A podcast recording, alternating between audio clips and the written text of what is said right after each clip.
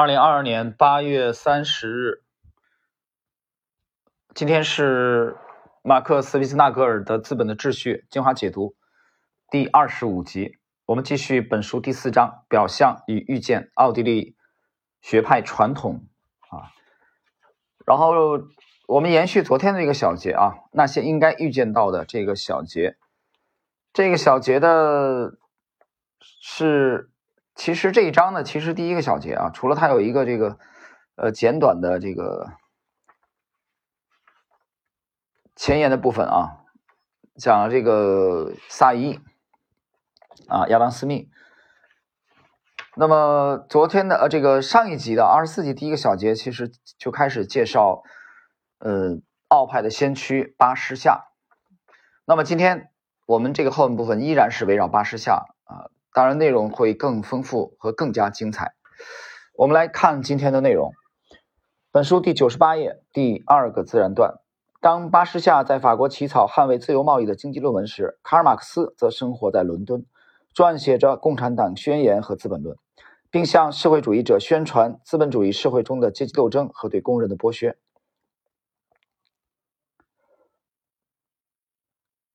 马克思认为，巴士夏是庸俗经济学的最肤浅的辩护者。巴士夏领头批驳马克思，作为马克思主义最大的反对者，或许奥地利学派最擅长此事，并在他的和谐经济论中阐述了资本家阶级啊，就是企业家和工人阶级都将从自由企业制度中受益这一观点。其实，关于对马克思的这个批判啊和批评的话，其实嗯，不单是奥派的啊。不但是奥派的一个一个一个标签啊，你去读一下这个卡尔波普尔啊，就乔治索罗斯的精神领精神偶像和和导师，呃，去这个读一下早年这个曾经有所这个新向往啊，我们不能严格的意义上不能称为皈依的啊，比如说安德烈纪德啊，法兰西伟大的作家和这个呃罗曼罗兰。啊，这些人的思想的这个历程啊的的这个改变啊，从早年的这种这种啊读信啊，到后来的质疑，我觉得是一个非常非常有趣的啊，是一个非常有趣的事情啊。然后你跟你再去读奥派的观点啊，包括你可以再去读一下我在前两集当中曾经提到过的，呃，伟大的社会主义呃社会学家。大家还记得吗？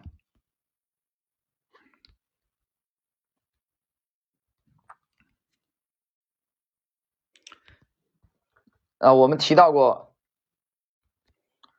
马克思韦伯啊，你可以把马克思韦伯的他的著作，比如说啊，那个新教新教伦理啊那部书，我在前两集提到的，你可以去读一下。然后呢，我举一个例子啊，大家就可以看到。马克思韦伯啊和卡尔马克思的分歧，我们举一个例子，我们从小学的都是经济基础决定上层建筑，没错吧？教科书里都这么写的啊，你变种唯物主义就这么学过来，嗯，从小的时候到现在一直一直这个这个套路，没错。但是马克思韦伯告诉我们，有什么样的文化这个权力阶级决定经济基础，这个其实你仔细听一听，跟卡尔马克思是颠倒过来的。究竟谁讲的更有道理呢？大家自己去思考吧。好了，我们继续啊。这种经济上的和谐可以这样来表达：劳动行为与自然规律是相辅相成的，而效用就来源于两者的融合。每个人都会根据所创造的价值的多少。或其提供的服务而获得相对应的效用。换句话说，每个人都可以争取到自己应得的效应。他认为，资本积累能够通过提高生产效率、提高薪水以及降低物价来造福工厂和工厂老板。巴士夏认为，所有这一切都会在工业化经济体中发生。他的这一思想后来成为奥地利学派的资本理论。他还抨击了社会党对人为组织的追求。他们相信，由于资本与劳动力、生产者与消费者之间的对立，社会的自然组织形式是有缺陷的。在巴士夏看来，真正的对立是两项永远无法相互调和的原则：自由和约束。也就是说，工人与雇佣者之间的利益和谐。一八四八年，革命再次席卷法国，结束了后拿破仑时代重新建立的君主制。法兰西第二共和国成立，巴士夏被选入国会，就任财政委员会的副主席。那时，他在人们心中的印象是一个瘦瘦的、佝偻着腰的人，坐在左边，在自由党和激进党中间，与坐在右边的保守党相对。尽管他强烈反对社会主义和共产主义，但在反对政府干预的问题上，他明显站在左翼比站在右翼的时候多。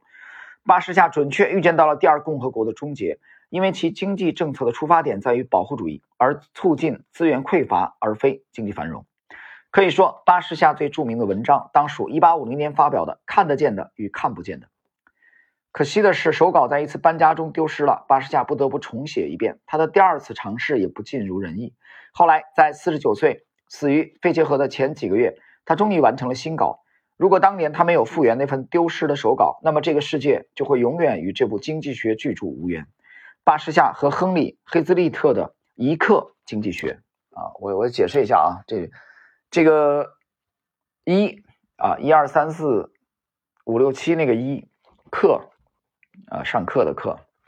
课程的课经济学一课经济学，大家记住啊这个这部书，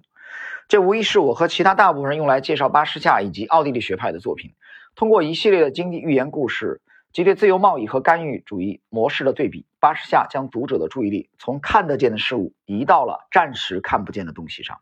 而这些东西又是可以预见的。正如巴士夏在书中所写的，在经济领域，一个行动、一个习惯、一种习惯、一项制度或一部法律可能会产生不止一种效果。而是会带来一系列后果，在这些后果中，有些是当时就能看到的，它在原因发生之后立刻就出现了，人们都能注意到它；而有些后果，则得过段时间才能表现出来，他们总是不被人们注意到。如果我们能够预知他们，我们就很幸运了。正如巴士夏所指出的那样，当用于达到某种目标的手段被忽视，因而难以预见后果时，两难的境地就会出现。在巴士夏看来，这种越过眼前显而易见的事物来预见未来结果的能力，才是产生区别的关键所在。这种区别太可太大了，因为一般情况下都是当时的后果看起来很不错，而后续的后果却很糟糕，或者恰恰相反。停顿一下啊，这种越过眼前显而易见的事故，呃，事物来预见未来结果的能力是关键。产生区别的关键所在，这是巴士夏的观点，这话非常的经典。呃，我举个例子，大家，我们听友当中可能相当多的人去，呃，看过这个马里奥普佐的那部著作改编的系列的三部啊，经典的，我觉得好莱坞的经典吧，这个这个，呃，美国的经典，就是《教父》啊，马里奥普佐的这部这部著作。当然，我们其实要。呃，感谢这些这些一代又一代的这些这些这些老戏骨啊演员的精彩的演绎，包括马龙白兰度啊，他们演绎的这个寇利昂家族的呃这些人物，在就在《教父》这部著作当中有一句话，他是这么讲的：他说，一秒钟看清事物本质的人啊，和一辈子都看不清事物本质的人的命运啊，当然是不同的。很经典吧？这话是不是很经典？就一秒钟。所以有一次，我记得有一篇短文啊，我当时读到以后很喜欢，当时就在这里面，呃，跟大家介绍了一下，就是一眼见底，一眼见底，就是清澈的江水、河水、湖水，叫什么？看本质，看底层逻辑。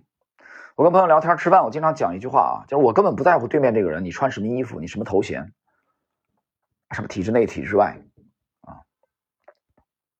啊，老爷阶层、凡夫走卒，这不是特别重要啊，这不重要。最重要的是你的逻辑是什么？你坐的对面是信口雌黄，还是言之有理？我最注重的是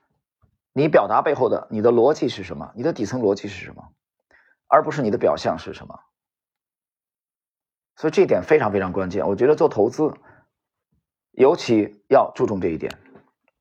但是很遗憾的是，绝大多数人其实容易被表象所迷惑，而忽略了背后的这个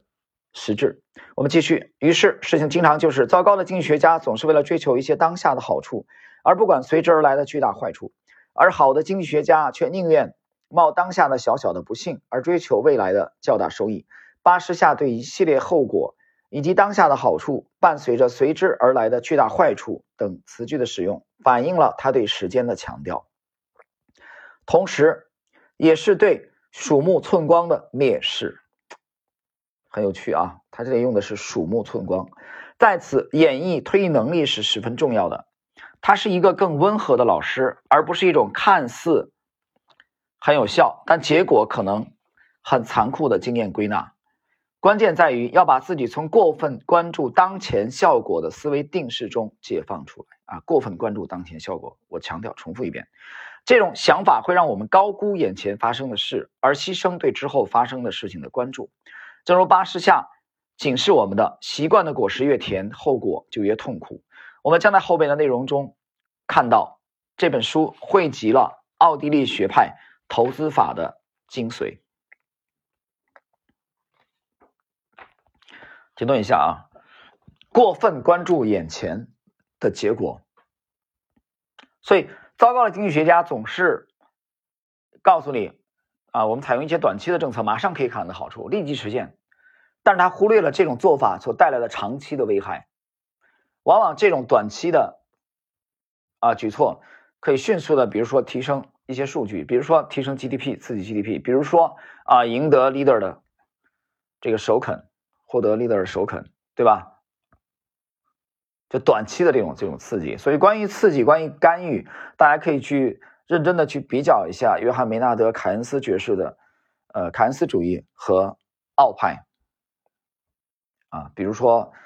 呃和他这个相相应成趣的啊，米塞呃，这个这个米塞斯和哈耶克的观点，所以呃，到究竟是更注重现在，还是更着眼于未来？我觉得这部书当中啊，其实时不时的在给我们呃去对比这两类。当然，人性的人的本性来说，其实更注重于现在。或者说绝大多数人更注重一些马上嘛？如果比如说我们今天可以涨停，为什么要推到明天呢？对吧？我今天看到涨停板，今天收获涨停板难道不好吗？难道不好吗？但是很多的时候，其实呃，在当下隐忍，在当下蓄势，在当下忍耐，在当下等待，积蓄力量，甚至在当下牺牲一些局部的利益，而为了在未来的长期获得全局的优势。最终碾压而取胜，我觉得这个策略不单是在军事斗争领域啊，这是大到军事斗争领域，政治的博弈，小到这个围棋的这种智力游戏，我觉得这都是一个啊非常常用的一个法则。大家知道，呃，我们中国古代的这个田忌赛马，对吧？上等马、中等马和下等马。这是一个非常非常朴素的博弈论的啊一个一个案例，其实这里边也有迂回，啊也有这个牺牲局部的眼前的，而赢取长久的未来的更大的利益，啊，所以我觉得这部书的魅力也也在于此啊。这部书我觉得它是一部非常值得我们细细的去品读，这个过程中需要结合你的经历啊，结合你的投资实践，结合你的生活阅历，结合你阅读其他书籍的。啊，一些观点，这样读起来才有趣，行吧？我们时间关系，八十下这部分我大概分三集啊。我们今天这个这一集就到这里了啊。在下一集，我们把这个第四章的第一个小节的八十下的最后这部分啊，我们给它呃继续分享。好了，时间关系，我们今天第二十五集到这里。